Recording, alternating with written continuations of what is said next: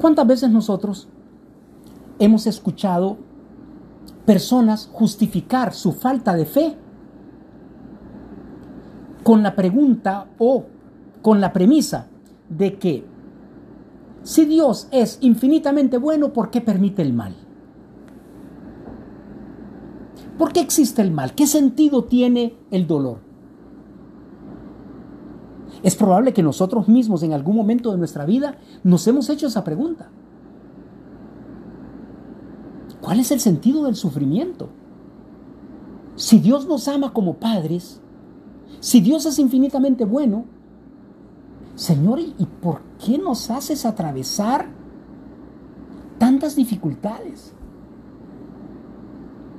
¿Por qué permite, Señor, tantas injusticias? Está bien yo, porque realmente he cometido muchas faltas contra ti y entonces merezco un castigo y tú me castigas dejándome sufrir en, a manos del mal. Pero, ¿y tantas criaturas inocentes, Señor? ¿Por qué sufren? Es un gran misterio. La existencia del mal en el mundo, especialmente en sus formas más crueles y difíciles de entender, es tal vez la causa más frecuente del abandono de la fe.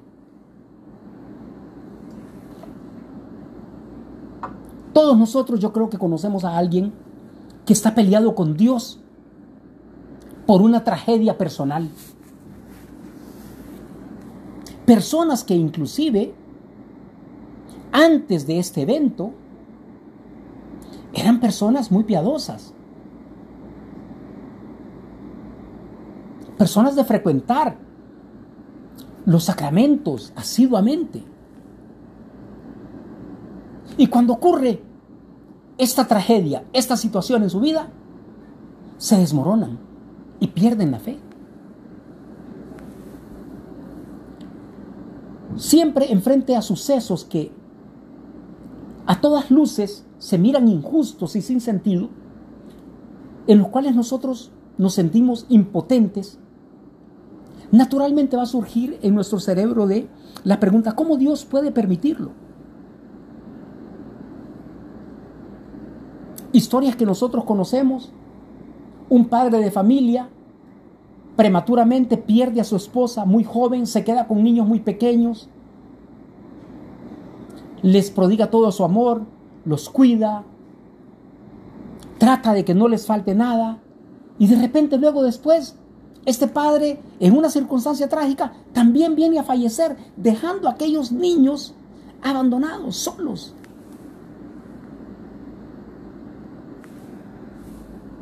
Qué injusto, qué, qué sin sentido. ¿Por qué, Señor, si eres tan bueno, si eres omnipotente? ¿Por qué permites que ocurran males semejantes?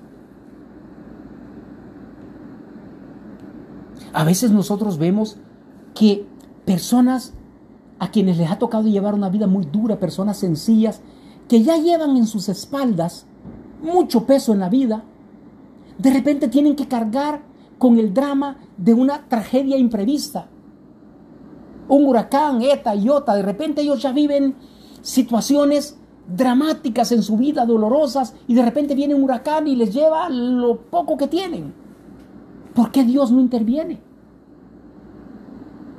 Y esas son preguntas que no se las hacemos al mundo. No son preguntas que nosotros le hacemos a nuestros semejantes.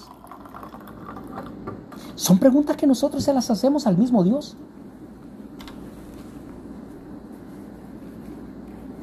Y se las hacemos al mismo Dios porque sí tenemos conciencia y sí sabemos que Él es el creador y Señor del mundo.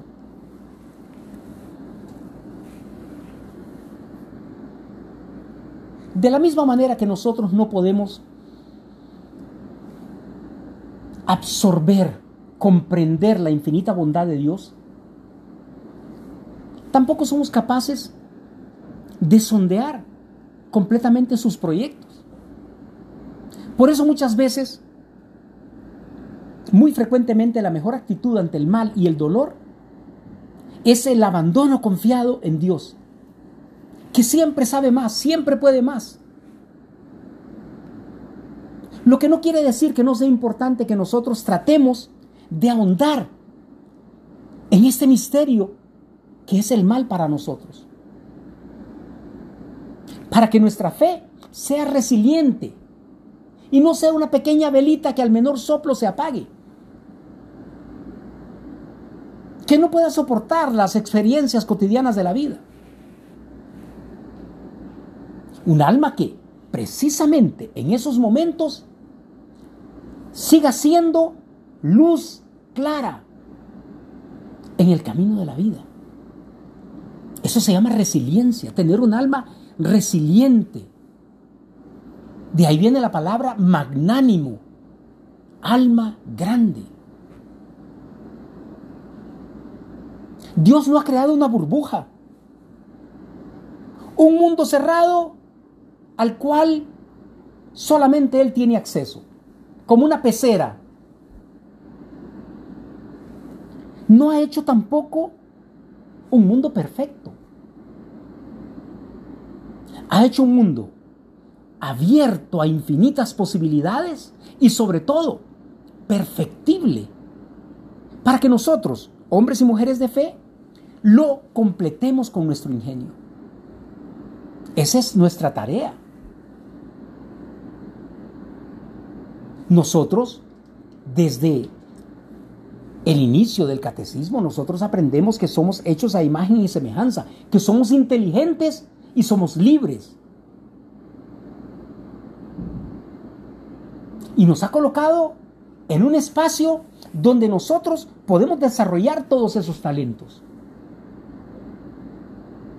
De cierta manera, cuando Dios nos llama a la existencia, nos pone a prueba. Nos encarga la tarea de venir a este mundo a hacer el bien de acuerdo a nuestras posibilidades. Y tú y yo sabemos que eso no es nada fácil, no es una tarea fácil. Nos sentimos nosotros como aquellos tres siervos a los cuales el amo viene y les dice, me voy de viaje, aquí les dejo estos talentos, trabajenlos hasta que yo regrese.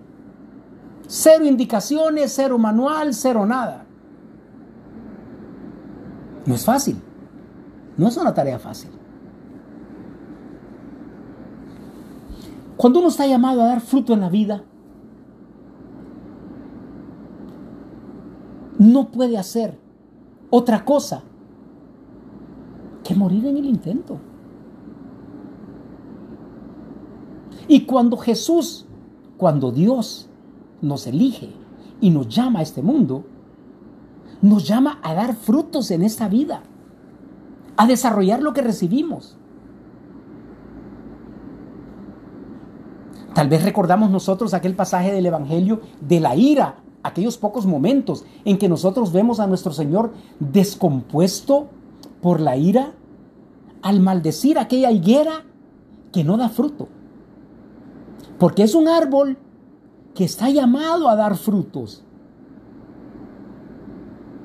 Fue plantado con ese objetivo. ¿Cómo es posible que no pueda dar frutos? Si esa es su naturaleza. Ahora, ¿qué pasa con nosotros? Frecuentemente no lo hacemos. Es más, frecuentemente hacemos todo lo contrario. Voluntariamente nos proponemos cosas malas, las planificamos y las llevamos a cabo. Tú, Señor, sabes cuántas veces nos has encontrado culpables infinitas veces a lo largo de nuestra vida. Aquí empezamos nosotros a desvendar el misterio. Todo lo que hay de mal en el mundo gira en torno a esto. Mal uso de la libertad. Es el mal uso que le damos a la capacidad que Dios nos dio de desarrollarnos en este espacio donde nos tiene. Y es una capacidad incluso que nos permite a nosotros destruir obras maravillosas de Dios.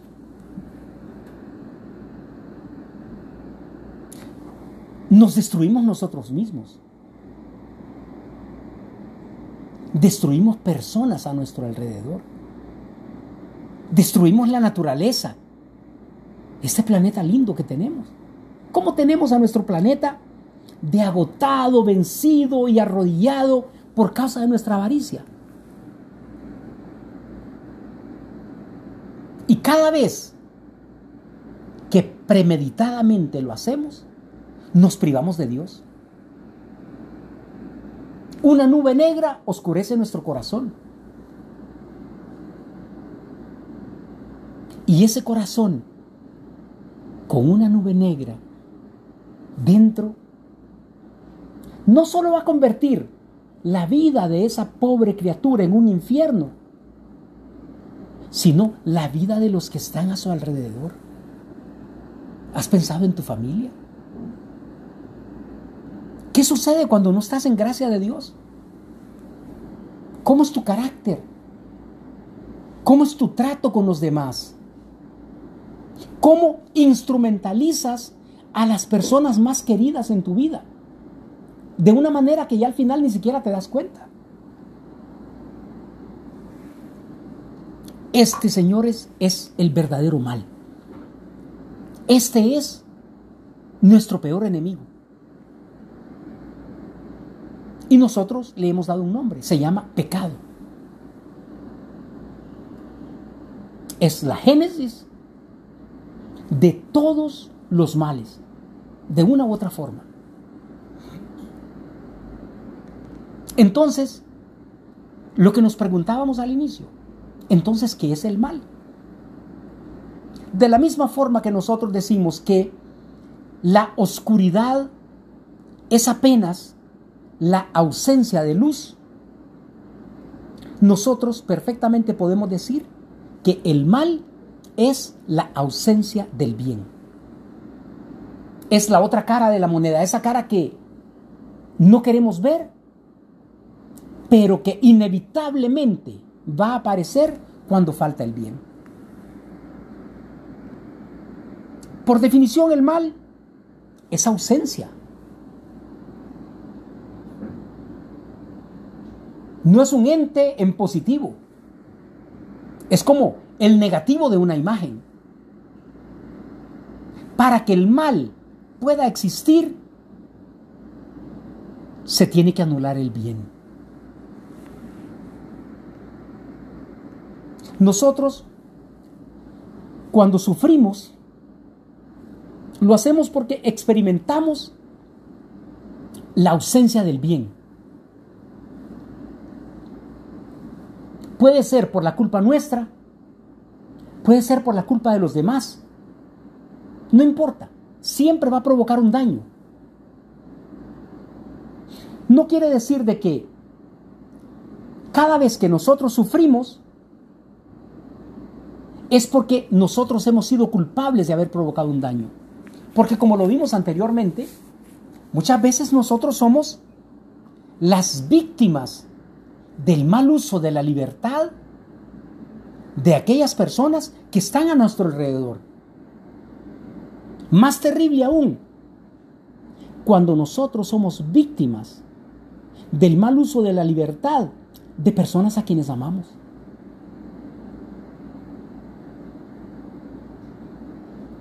¿Te lo has preguntado? ¿Quiénes están en tu círculo más íntimo? ¿Cuánto les haces sufrir?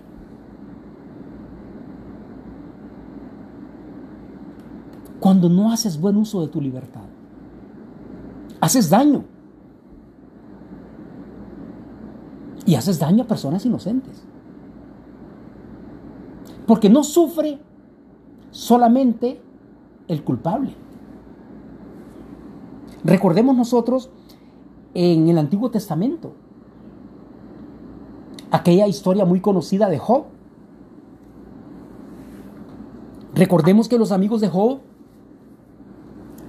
trataban inútilmente de convencerle de que todos los males que él padecía eran consecuencias de sus pecados y de su injusticia.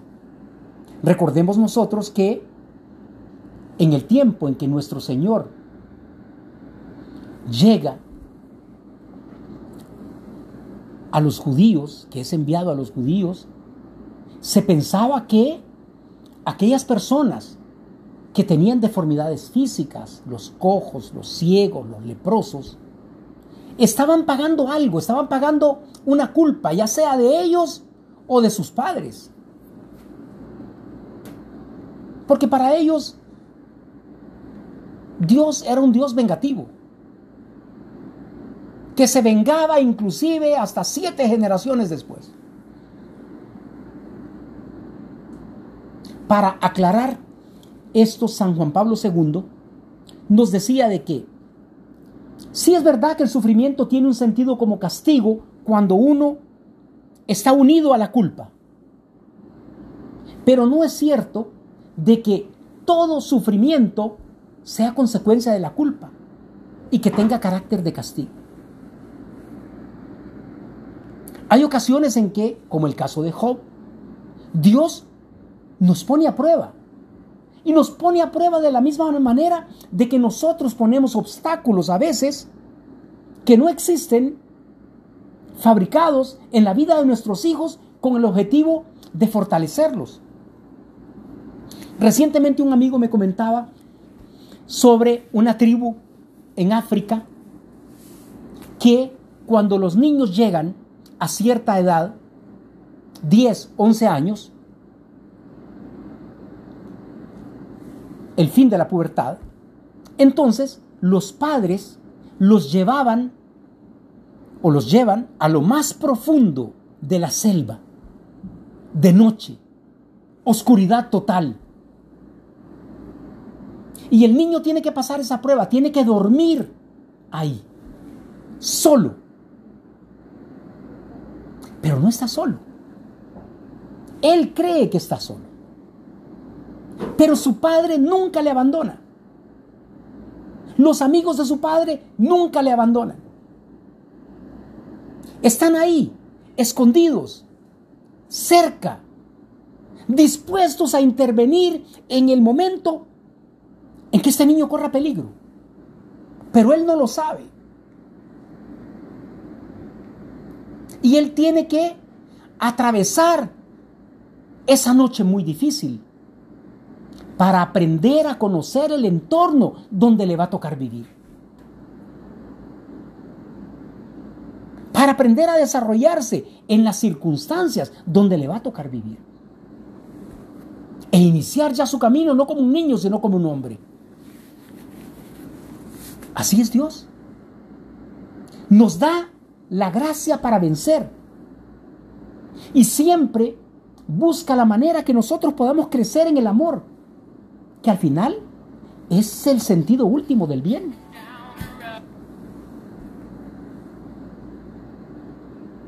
En otras ocasiones el sufrimiento tiene un sentido de purificación, como cuando Israel en el tiempo de Moisés es llevado a través del desierto en un largo viaje.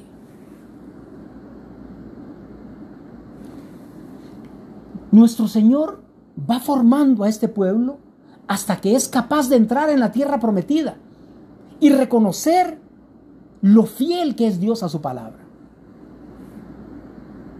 Con frecuencia el sufrimiento adquiere, bajo las manos de la providencia divina, este valor purificador. Yo te pregunto, ¿cuántas veces tú o yo.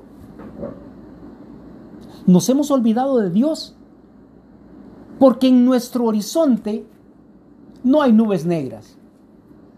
Tenemos salud, no tenemos grandes problemas económicos, nuestro pequeño círculo de seres queridos están bien. Y entonces, lo que San José María decía, felicidad de animal sano. Tiene agua, tiene comida, tiene sombra. Ahí está. Hasta que llega la prueba. Y es entonces ahí donde nos interrogamos a fondo sobre las grandes prioridades de la vida.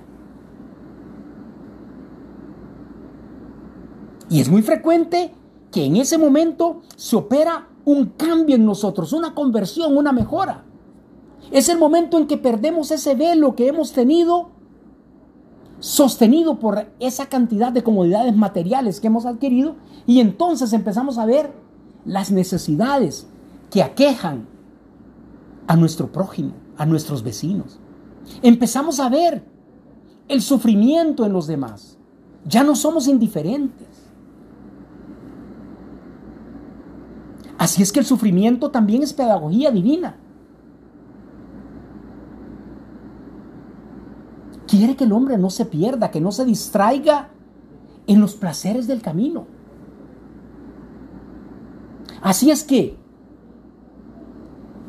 cuando encontremos una pitada, una medida de mal en nuestra vida, recordemos que está ahí como ejercicio de la providencia divina y que este mal, al final, se va a revelar como un servicio para nuestro propio bien. Así es que bajo esta luz, eh, bajo esta luz también, podemos nosotros, perdón, ver que hay un, en el sufrimiento natural, hay un cierto sentido querido por Dios. Ese sentimiento natural de que está en nuestro ADN. Por ejemplo, la, la fatiga normal que tenemos nosotros del trabajo, el cansancio, esa fatiga de, de aprender nuevas cosas, nuevas habilidades para navegar en el mundo y poder progresar. Nuestro propio envejecimiento y las limitaciones que conllevan ese envejecimiento hasta llegar a, a nuestra propia mortalidad. O los fenómenos naturales que se imponen a veces destruyendo la misma obra de la creación. Es bajo esta luz que nosotros debemos de encarar ese sufrimiento natural. Son sufrimientos que no podemos evitar, que no dominamos, que no controlamos, pero que están ahí, impresos en el tramado de la propia naturaleza. A veces son males necesarios para que puedan subsistir otros bienes. Santo Tomás ponía un ejemplo clásico el león, que no puede conservar su vida a no ser dando caza al ciervo. Pero normalmente la comprensión de estas cosas no viene de una forma tan natural y tan clara como este ejemplo. A veces es difícil descubrir los bienes que pueden tener relación con los sucesos trágicos que aquejan la vida del hombre. Y entonces no es fácil entender por qué Dios lo permite. O por qué ha creado un universo en el cual la destrucción y el sufrimiento están implícitos. Un universo que a veces parece que no está regido por la bondad y el amor. Este mundo en que vivimos y que normalmente decimos este mundo tan bello, tan maravilloso, también puede ser un mundo hostil, un mundo terrible. Y esa es la analogía que Dios busca, que nosotros hagamos con lo que sucede en nuestro corazón. Un corazón que fue creado para amar a Dios, pero que también puede convertirse en un lugar hostil, triste y oscuro si lo abandonamos si dejamos que las semillas plantadas por el enemigo florezcan dentro de nuestro corazón. Así que cuando nosotros contemplemos una naturaleza desatada que causa destrucción sin contemplaciones, busquemos esa imagen. Veamos esa oportunidad que nos presenta el Señor de ver ahí la figura de un mundo en el que Él no puede reinar. Así como Él no puede reinar dentro de un corazón que rechaza el amor y la justicia.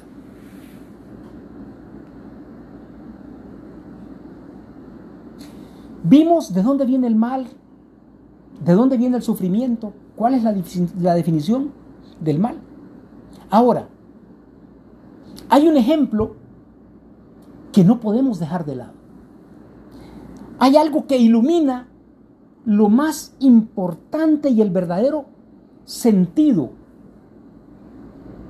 del mal. Es la cruz de nuestro Señor. Y junto a ella, la resurrección. Su cruz nos indica que el sufrimiento puede ser el signo y la prueba del amor. Porque de hecho así es. Más aún, el sufrimiento, así como el sufrimiento de la cruz, puede ser la vía de la destrucción del pecado. Porque fue justamente ahí, en la cruz de Jesús, que el amor de Dios lavó los pecados de la humanidad entera. El pecado no se puede resistir.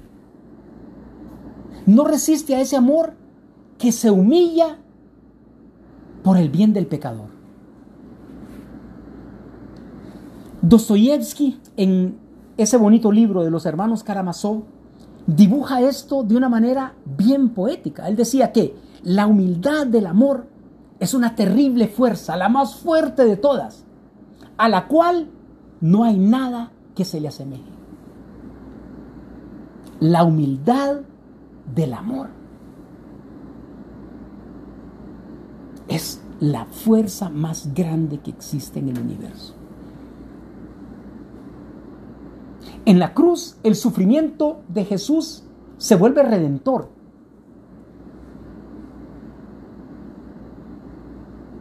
Su amor al Padre, su amor a la humanidad, no le hace retroceder ante el rechazo o ante la injusticia. Él da su vida no sin sufrimiento, de manera cruenta. Ofrece su vida, hace una entrega total y con su cruz se convierte en fuente de vida para todos nosotros.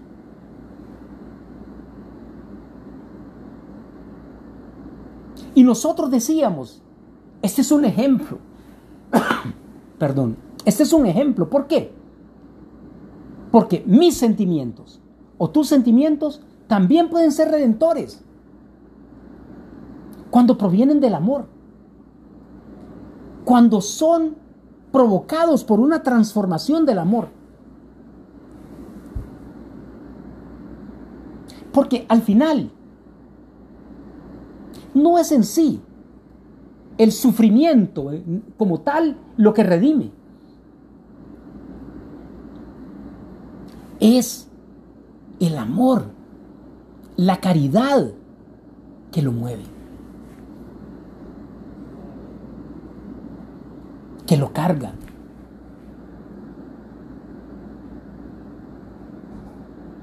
Eso es lo que en realidad es redentor.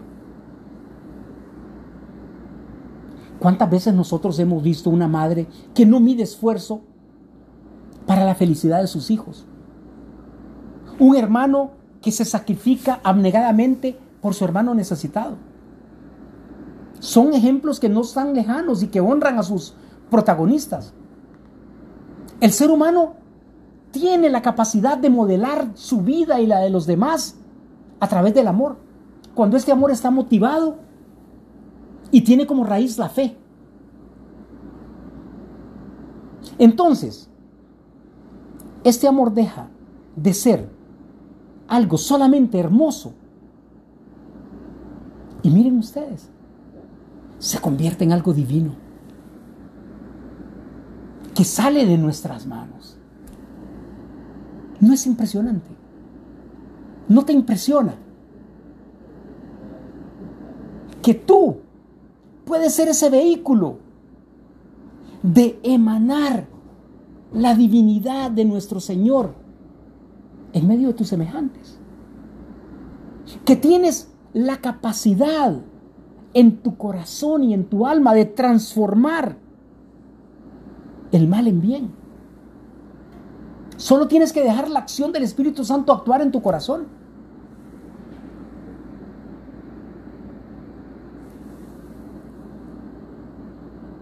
A todo lo que nosotros hemos dicho, pudiéramos añadir, tal vez como en el caso de los abogados, cuando ellos escogen lo que ellos dicen, el, el argumento de cierre, van elaborando y elaborando su caso y de repente tienen el argumento final y conclusivo. Aquí nosotros pudiéramos añadir una consideración conclusiva.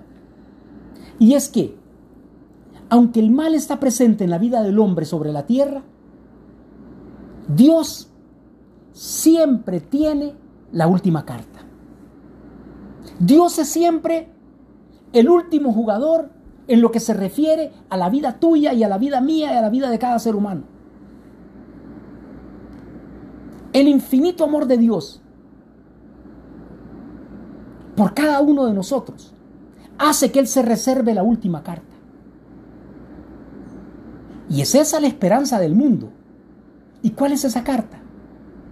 Su amor creador omnipotente. Ese amor creador omnipotente que vimos reflejado en la resurrección de nuestro Señor. Porque por grandes e incomprensibles que pueden ser los dramas que nosotros tengamos en nuestra vida, mucho mayor es el poder creador y recreador de Dios. Tiene la última carta. La tiene reservada para ti, para mí, para cada uno de nosotros. No la rechaces. No dejes de jugar cuando tiras tú tu última carta. No te levantes de la mesa. Dios tiene su última carta.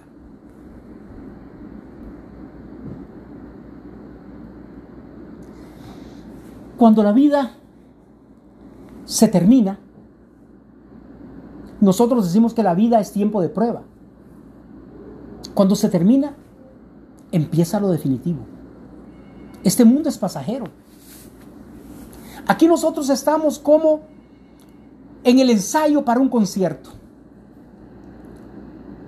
En el ensayo, de repente alguien no llevó el instrumento que tenía que llevar, otro lo tiene desafinado, hay alguien que siempre falla en la partitura, hay alguien que entra en el tiempo que no debería de entrar. Para eso están los ensayos, para eso está la vida. Es el tiempo de armonizar, de afinar bien los instrumentos, de poner mucha atención al director de la orquesta. Al final, llega el gran día. Se terminaron los ensayos, todo está listo. Llegamos a un teatro espectacular. Tenemos un gran público algarabía, emoción general. Se acabó el tiempo del ensayo.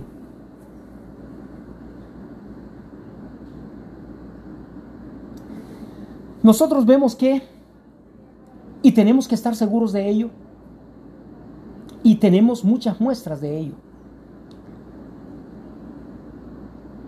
La vida de Jesús, la vida de Cristo en la tierra, no nos vino a mostrar solamente ese amor de justicia de parte de Dios, sino un amor que va más allá de la justicia.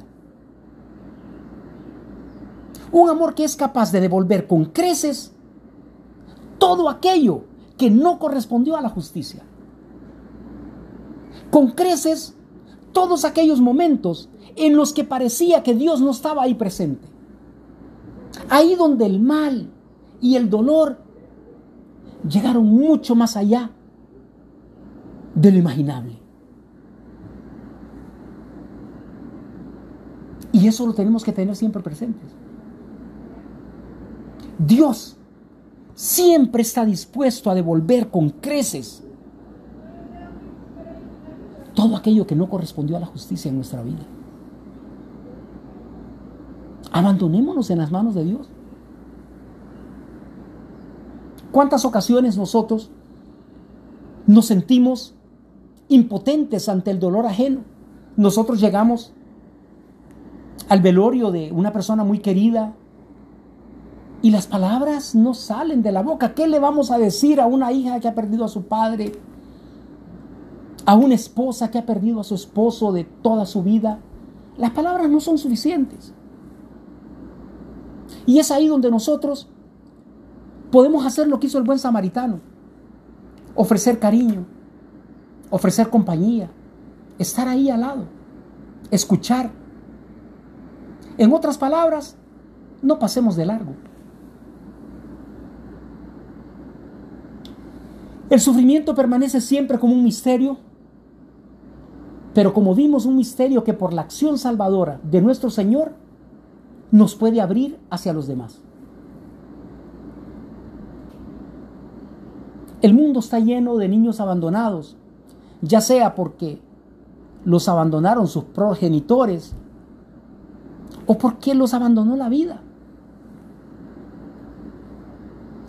No llegaron a sentir un afecto de familia.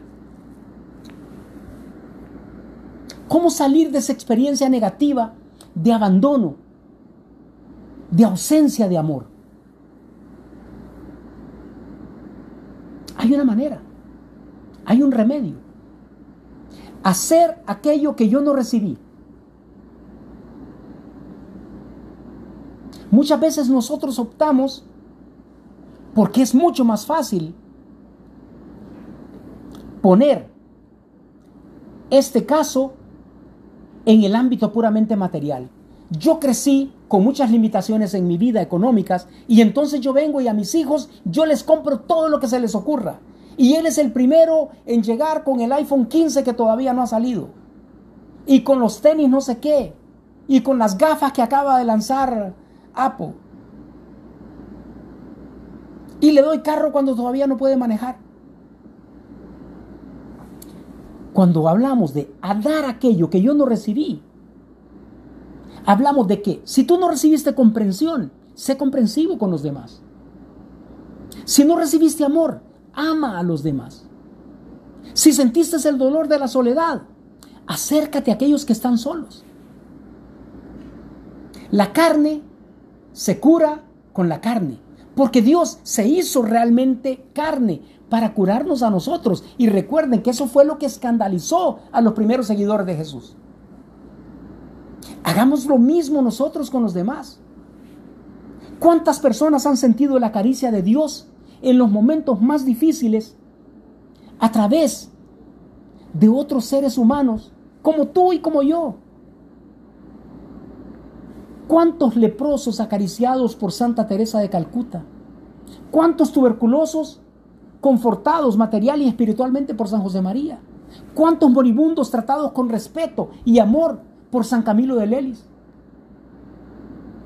Eso también a nosotros nos dice algo sobre el misterio del dolor en nuestra existencia, la existencia humana. Es un momento para desplegar ese escudo que nos ha dado la gracia del Señor, abrazar con fuerza la fe.